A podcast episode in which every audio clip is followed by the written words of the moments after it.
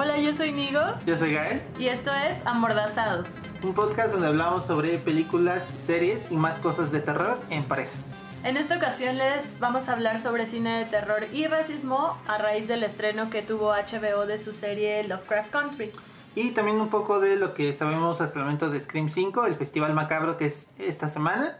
Pero antes vamos a hablar de una serie de cortos que vimos en Netflix que se llama Goedam. Goedam es una antología de terror inspirada en leyendas urbanas. De hecho, su nombre procede de ahí porque Goedam significa leyendas urbanas de fantasmas en coreano. Está dirigida por Won Ki-gong quien tiene una productora que se llama Sunny Bros. Lo curioso es que esta productora se dedica, es como la empresa más grande de Corea del Sur dedicada a videos musicales. Ha trabajado con artistas de la talla de BTS, sobre todo en sus inicios, ¿no? O sea, se podría decir que son quienes los vieron crecer, y con Psy. Eh, tienen un cortometraje que se llama Zombie Hunter del 2010 y en 2016 hacen un remake del mismo donde utilizan tecnología 360. Ese corto está disponible en YouTube. Sí, y pues bueno, en esta ocasión, en esta eh, serie de cortos, son. Eh, están un poco relacionados entre ellos. Hay de repente referencias, pero creo que cada uno medio se mantiene. Este. como por sí mismo. Y son un poco. el justo este asunto de leyendas urbanas, comentábamos que era así como ese tipo de leyendas que saca Dross, ya saben, del taxista y la mujer vestida de blanco y la escuela y ese tipo de cosas, ¿no? Y pues, ¿qué onda te gustó? Pues ah, en lo personal me parece que es una serie entretenida, eh, creo que sí mantiene o construye bien la atención para el espectador la estética, digo, pensando en que es justo de un director que tiene una productora de videos musicales de K-pop que si están familiarizados con la industria, pues saben que esas producciones son así con muchísimas cosas y parafernalia. Entonces creo que el estilismo está muy bueno, la iluminación también me gusta. Eh, las historias, pues como ya dijiste, no, no tienen gran novedad porque pues mantienen leyendas urbanas y están familiarizados con ese tipo de contenido, pues es muy predecible lo que, lo que viene, ¿no? Pero sí, o sea, si no tienes nada que hacer o si estás esperando a que llegue tu Uber Eats o si, no sé, cualquier cosa, creo que sí se las recomendaría. Mm, sobre todo por lo que mencionaba de que sí mantiene bien como la atención, ¿no? Ajá, y además pues son este cortos muy chiquitos que puedes ver uno un día y luego otro y X. Em, creo que el primero me gusta, ese que más me gusta, el, este asunto de igual el clásico de una niña que está en el baño, en una escuela y empieza a escuchar ruidos y demás. Pero justo creo que sí logra generar como una buena atención al inicio, aunque creo que, y es algo que pasa en toda la serie, que son mejores creando la atención que resolviéndola, Sí, completamente. De hecho, en lo personal, este...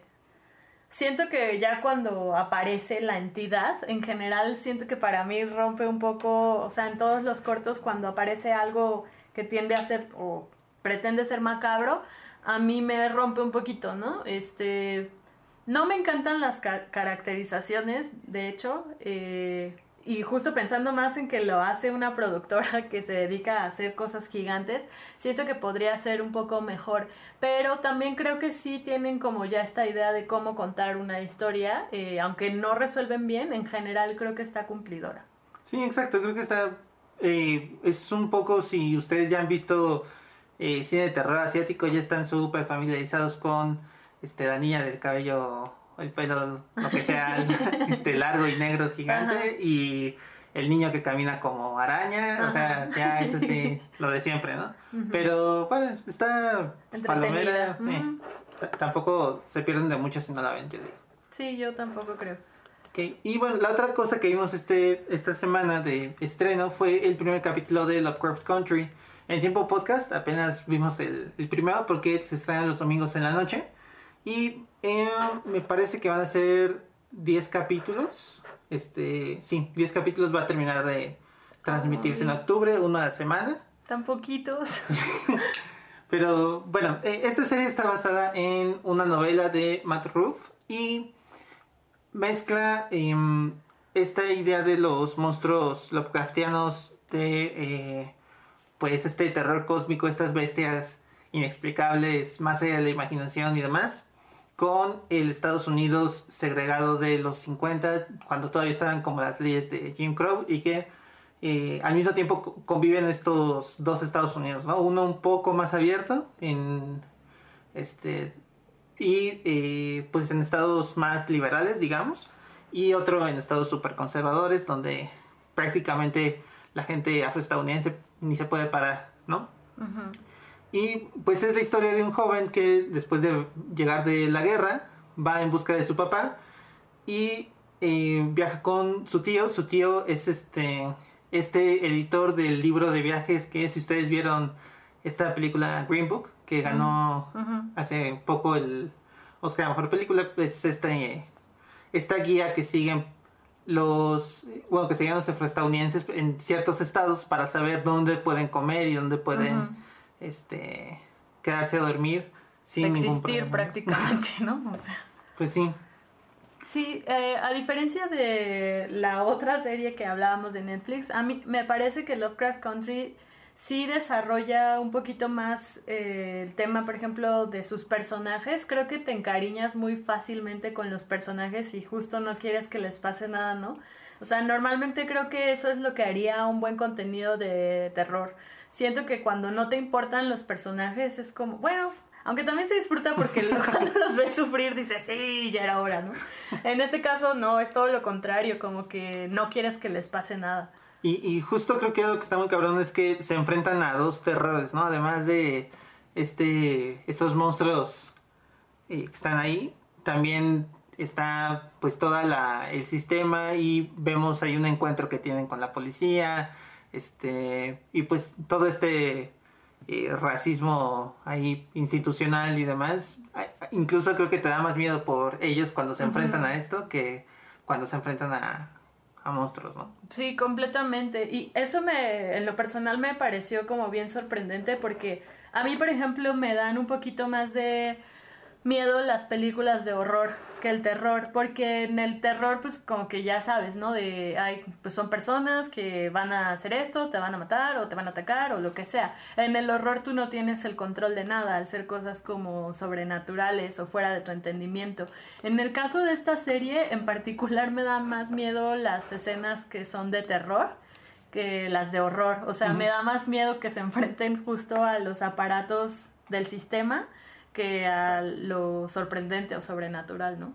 Sí, sí está muy eh, cabrón eso. Creo que eh, también algo muy destacable de la, de la serie es que en lugar de cancelar a Lovecraft y porque pues como sabemos tiene estas dos caras que en realidad son una, yo creo, de que además de ser un escritor importantísimo y súper influyente en el género, también es famoso por sus eh, visiones racistas, ¿no? Y creo que incluso un lector grande de Lovecraft como es Alan Moore, que digo, de suyo propio es un escritor también muy importante, em, él veía que en Lovecraft de alguna forma su racismo no estaba tan separado de sus, de sus historias. Él dice que todos los horrores que retrata Lovecraft son metáforas de el mundo que está cambiando y que es muy difícil de entender para un hombre blanco protestante de clase media, ¿no?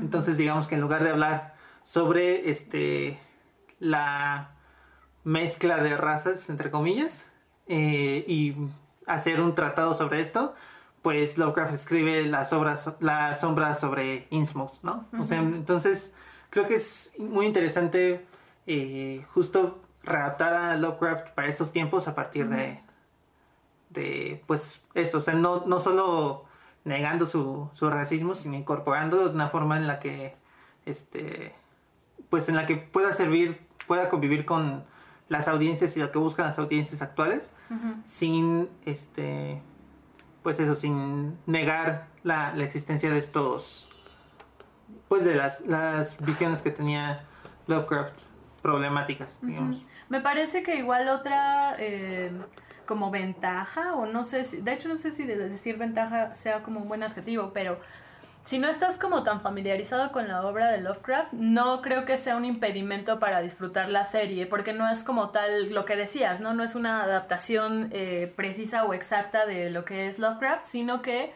eh, pues sí, utiliza elementos de otras realidades y hace guiños o referencias a Lovecraft.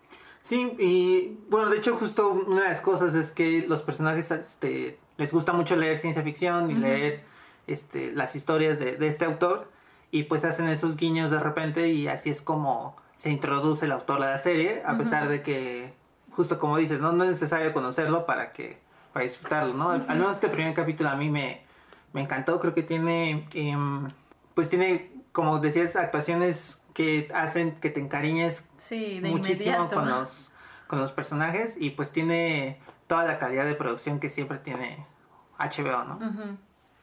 Y bueno, este, justo este esta película nos lleva a el tema de la semana. Y uno de los productores de Lovecraft Country es Jordan Peele.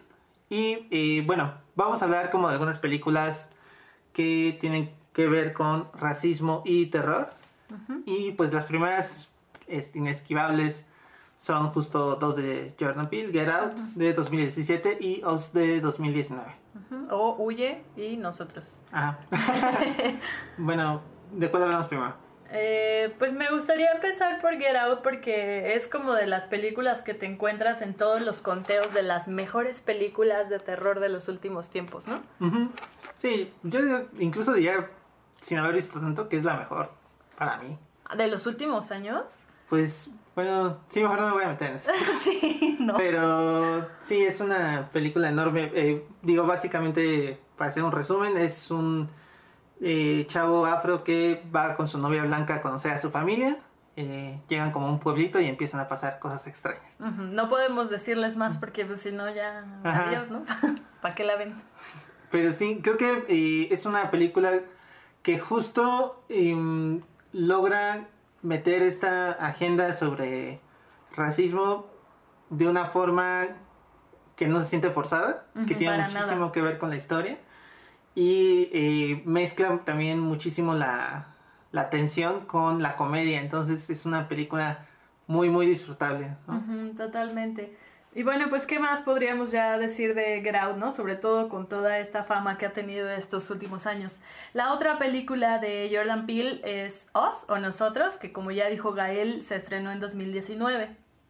Sí, y en, esta, en este caso también, eh, así muy someramente es de una familia que está vacacionando y de repente recibe la visita de unas personas que parecen ser sus dobles, ¿no? Pues esto desencadena igual. Es que el problema es que siento que con las películas de Jordan Peele no puedes como contar la historia sin arruinar la película. Sí, tiene, tiene un poco este asunto también de, de, mantener ahí algún, algún misterio. Y creo que es justo lo que... Bueno, ya la verdad cuando salió Oz yo tenía muchísimas ganas justo porque Get Out eh, me encantó. Creo que es una película muy chingona, sigue estando por encima del promedio cabrón, pero eh, hay una escena en la que el personaje de Lupita Nyong'o ah. de, de repente se pone enfrente de un pizarrón y te explica la película, ¿no? Sí, hace un Luis Estrada, decíamos hace rato, ¿no? Sí. Este sí, eh, justo yo creo que esta escena es lo que hace, o sea, es tan para mí que hace que la película pierda completamente el valor, ¿no? O sea, no es que pueda decir como, ay, claro, esta película tan padre, aunque tiene esto, sino que en cuanto digo os, pienso en esa escena particularmente y digo, uy, ¿por qué pudiste haber sido oro? Sí, bueno, esto creo que le empezamos a decir nosotros también hacer un Luis Estrada es aunque no tiene que ver con horror, es este, pues esas películas de Luis Estrada donde sale un personaje y dice, hola, pues sí, aquí nos tocó vivir, ¿no? Qué mal está esto. Eh, y pues mira, déjame te explico la película por si no hayas entendido. O sea, esas escenas donde te tratan como güey. Sí. Y, y a mí la verdad me parece que fue una decisión, sí me suena como a una decisión de un productor que vio la película y dijo, oye, es que no entiendo. Ajá, no, es que la gente no va a entender. ¿Quién se llevó el dinero?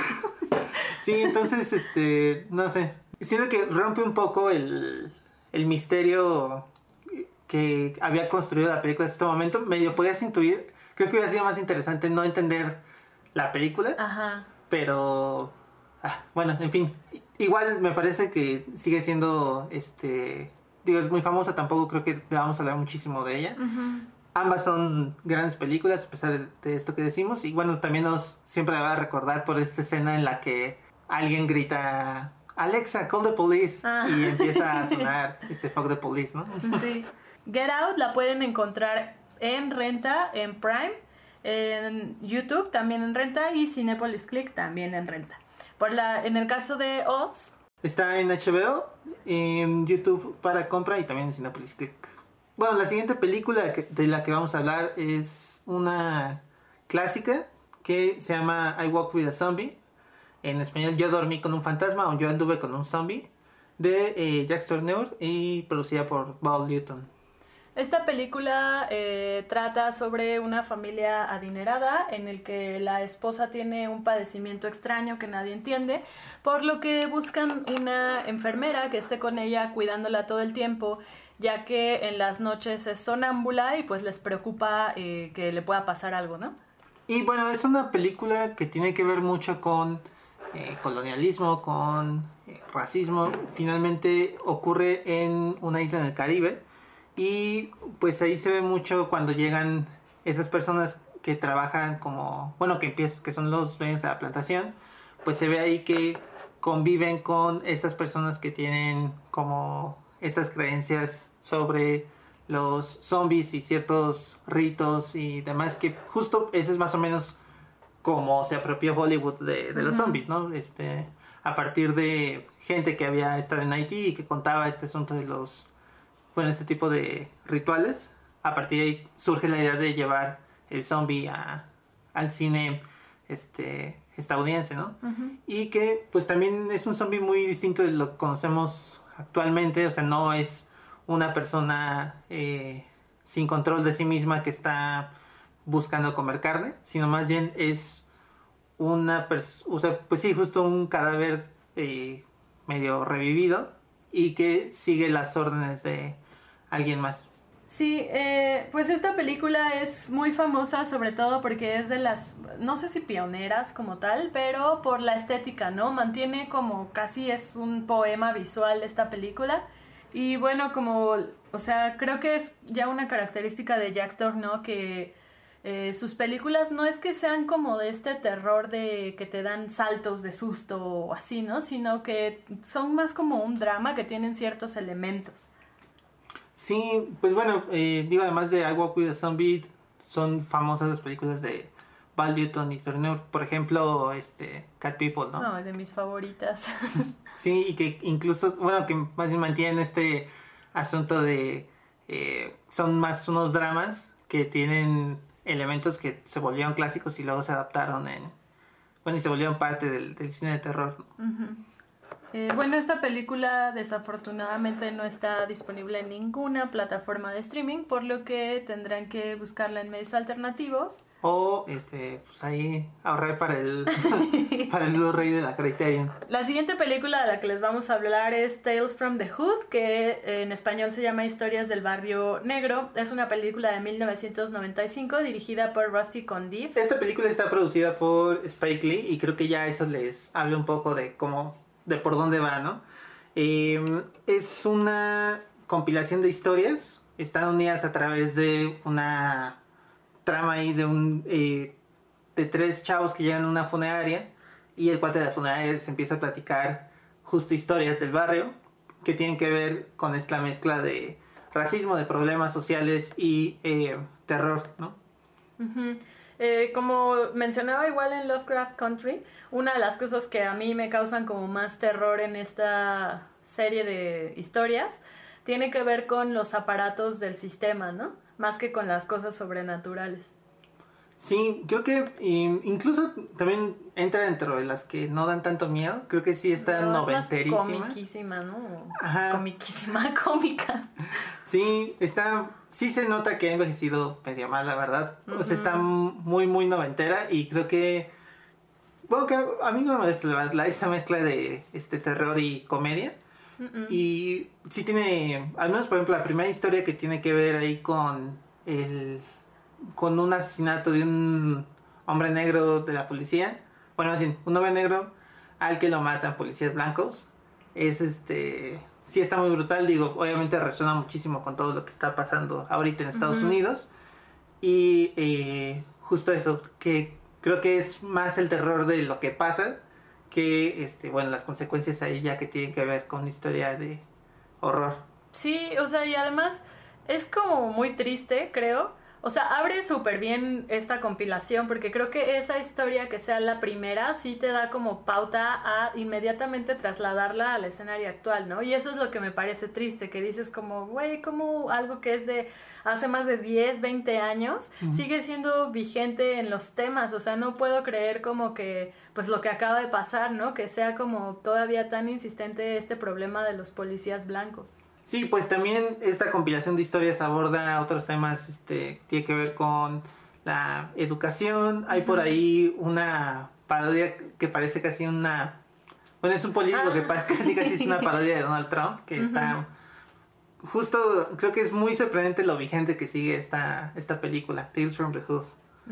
Sí, parece que la escribieron ayer, ¿no? O sea, y te digo, es triste, no, no debería darme gracia, pero al final la, la, misma trama eh, pues busca el humor, ¿no? Dentro de estas historias de terror, humor, ahí. Ajá, sí, justo, bueno, y nada más como para corregirme un poquito, decía que había envejecido mal, eh, me refería como al estilo y demás, pero creo que sigue súper vigente en cuanto a, a los temas, es una película muy pues sí es disfrutable.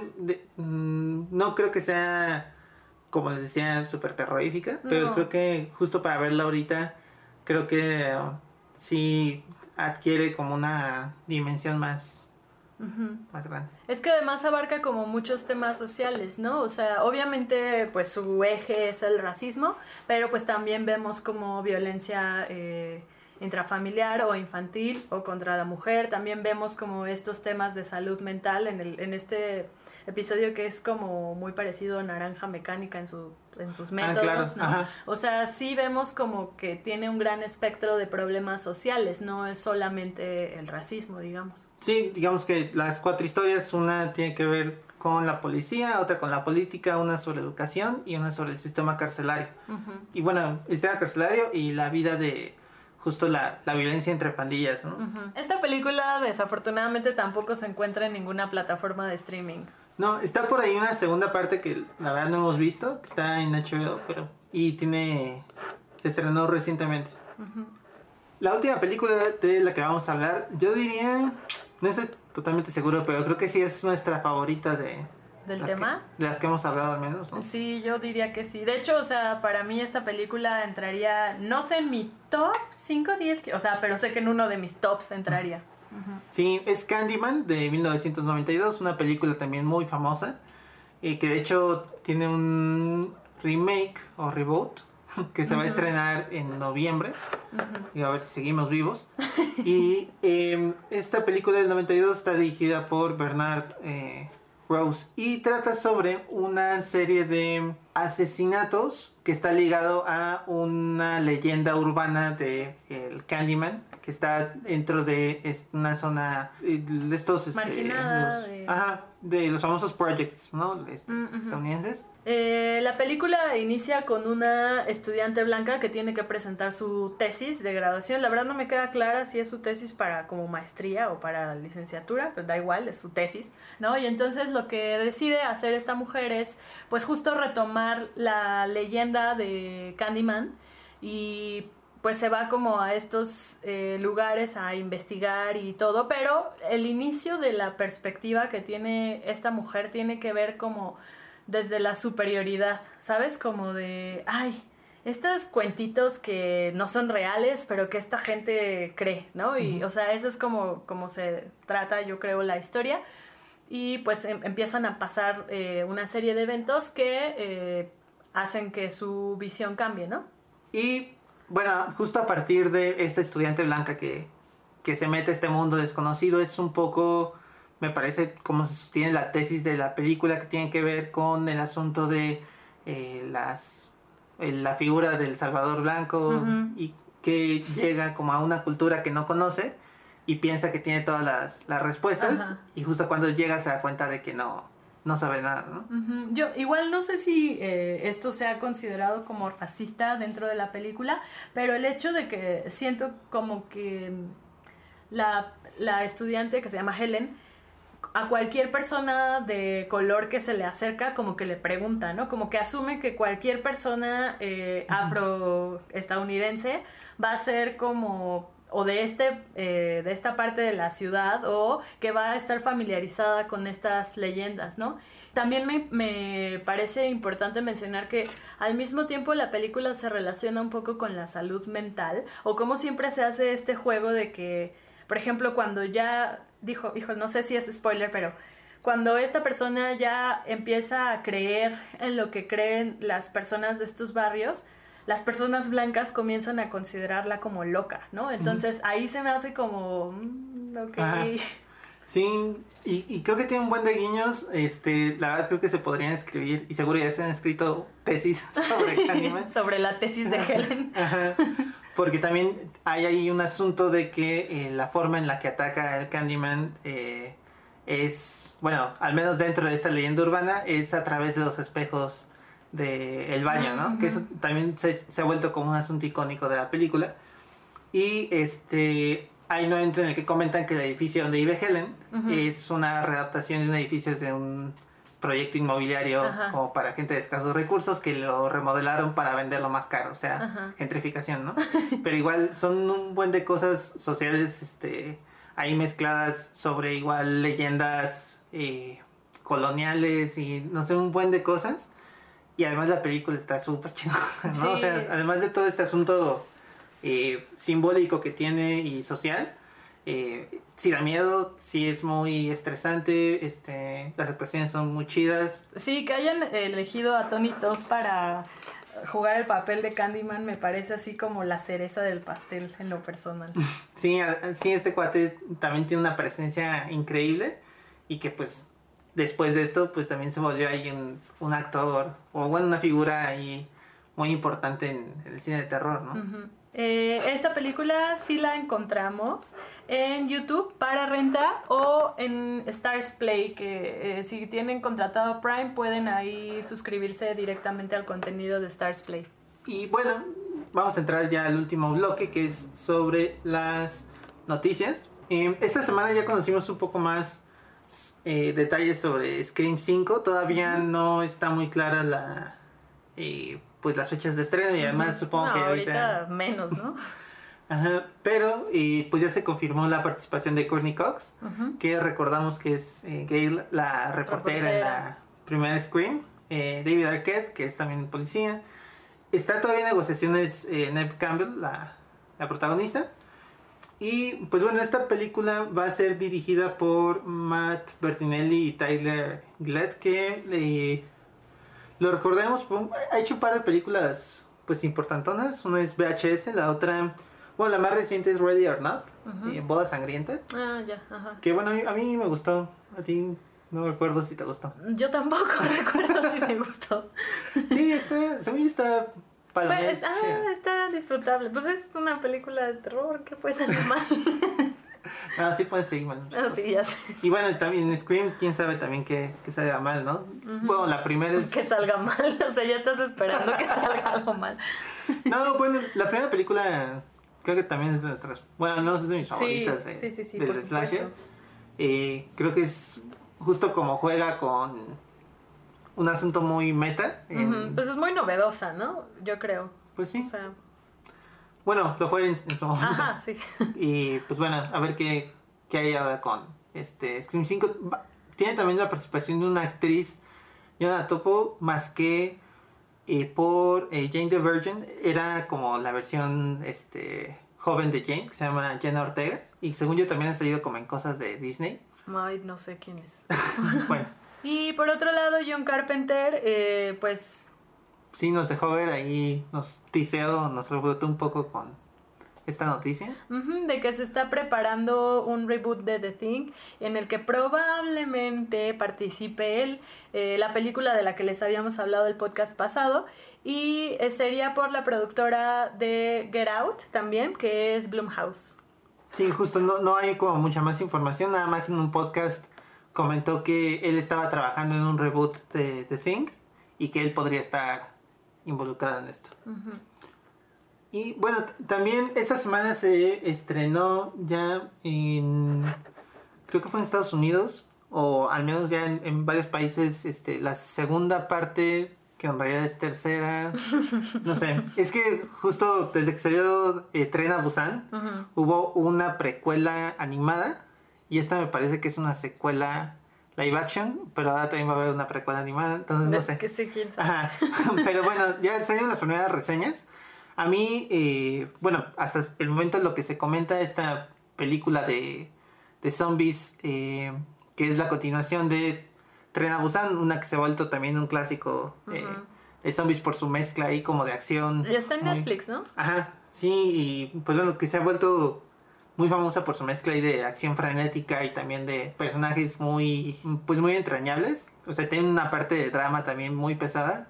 Eh, pues esta secuela, al parecer lo que está haciendo los creadores es como diversificar el mundo de después de esta epidemia zombie, ¿no? Un poco como lo que hacía Romero, que más allá de eh, como que tus películas se traten como una tras otra, eh, que sean secuelas directas, más bien toma como diversos aspectos de esta epidemia zombie y, los explota. Esta vez se llama Train to Busan Península. Y bueno, va a llegar a México en noviembre. También esperamos que sigamos vivos. Y, ah, de hecho, Candyman se estrena en sí, octubre. porque, ah, en octubre. Habían dicho noviembre, ¿no? Sí, bueno, ojalá lleguen hasta acá. Pero... ya los días no significan, no significan nada ahora. Y bueno, yo estoy muy emocionado porque en Bloody Disgusting, esta página que también es como un referente ahí de cine de terror, ya la vieron y la comparan con Mad Max Fury Road. Órale, pero la comparan con en qué sentido, estéticamente, en cuanto a la pues, acción, todo así. Como en cuanto a la mezcla de acción con terror, dicen que no es tan buena como la primera, a mí se me da muy mm. difícil, justo que lo logran, pero ya esto sí hace que me den más ganas de verla. Ok. Y por último, eh, les recordamos que se va a llevar a cabo la decimonovena edición de Macabro, que inicia esta semana, de hecho es mañana, del 25 al 30 de agosto. Eh, va a tener, debido a la pandemia, obviamente, siete sedes virtuales. La inauguración se va a llevar a cabo por sus redes sociales y a través de macabro.mx el 25 de agosto. Esta edición va a contar con más de 70 títulos, de los cuales 69 van a estar disponibles a, a través de Filmin Latino de manera gratuita, por lo que les recomendamos ampliamente que creen su cuenta desde ya, ¿no? Digo, si no la tienen, si ya la tienen, pues qué chido.